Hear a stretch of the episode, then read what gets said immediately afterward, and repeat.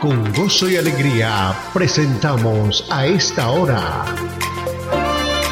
Momentos de Reflexión. A cargo del pastor Misael Ocampo Rivera. Bienvenidos a Momentos de Reflexión. Hola amigos, aquí estamos en nuestra cita diaria.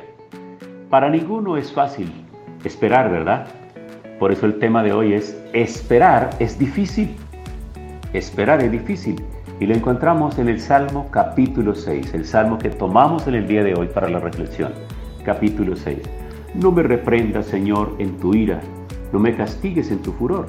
Tenme compasión, Señor, porque fallezco. Sáname, Señor, que un frío de muerte recorre mis huesos.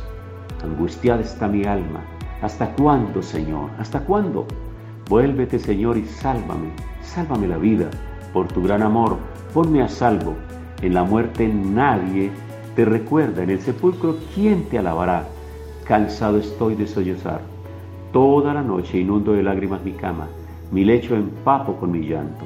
Desfallecen mis ojos por causa del dolor, desfallecen por culpa de mis enemigos. Apártense de mí todos los malhechores, que el Señor ha escuchado mi llanto. El Señor ha escuchado mis ruegos. El Señor ha tomado en cuenta mi oración. Todos mis enemigos quedarán avergonzados y confundidos. Su repentina vergüenza los hará retroceder. ¿Hasta cuándo? ¿Hasta cuándo, Señor? ¿Hasta cuándo?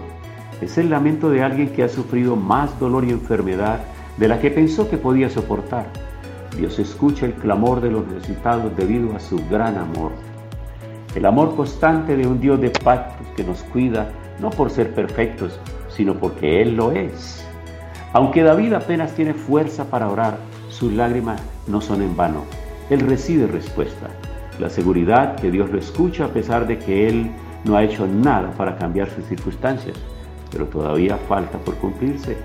Dios camina con nosotros y nos ayuda a correr con perseverancia la carrera que tenemos por delante. Porque Él es el único que tiene misericordia de nosotros, que puede escucharnos porque Él va delante de nosotros, porque Él conoce el camino. No solamente conoce el camino que hemos transitado y el que estamos transitando, sino el camino que hacia adelante nos espera. Justamente ahora cuando estamos apenas en los albores del nuevo año, desconocemos todo lo que está por sucedernos, todo aquello que estará para venirnos. Pues nosotros en una actitud de fe, de esperanza y de optimismo, esperamos que lo mejor está por delante. Pero a veces en el camino también por delante encontramos sorpresas dolorosas, situaciones duras y difíciles.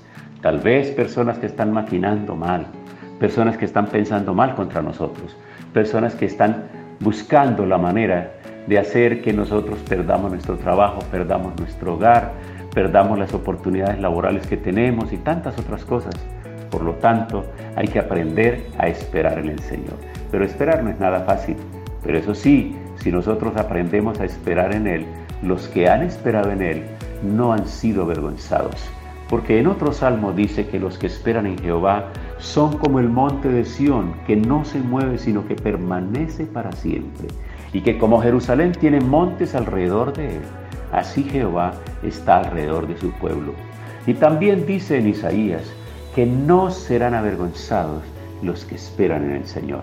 Así que esperemos tranquilamente, esperemos confiadamente en el Señor. Y entre tanto que esperamos, ¿qué podemos hacer? Pues un buen consejo es orar.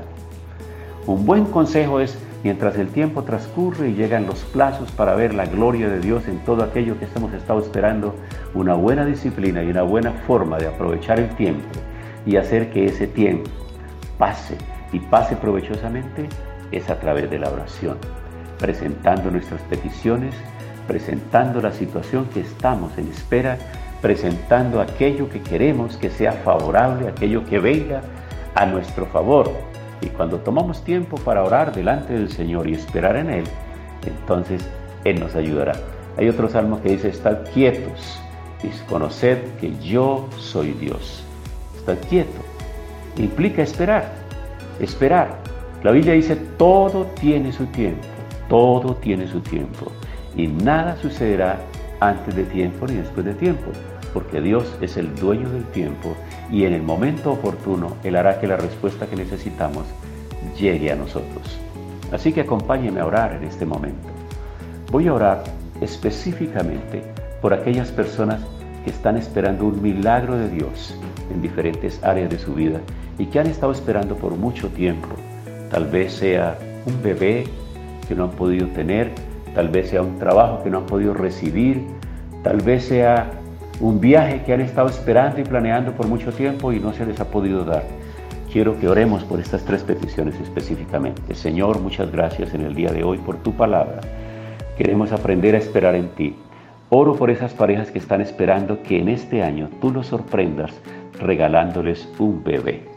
Oro, Señor, para que la gracia tuya venga sobre ellos y cualquiera que sea el problema y la circunstancia que han estado enfrentando, tu mano poderosa venga y los bendigas y puedan tener la alegría de ser padres. Oro igual por aquellos que llevan tanto tiempo esperando que se abran las puertas para entrar a un trabajo.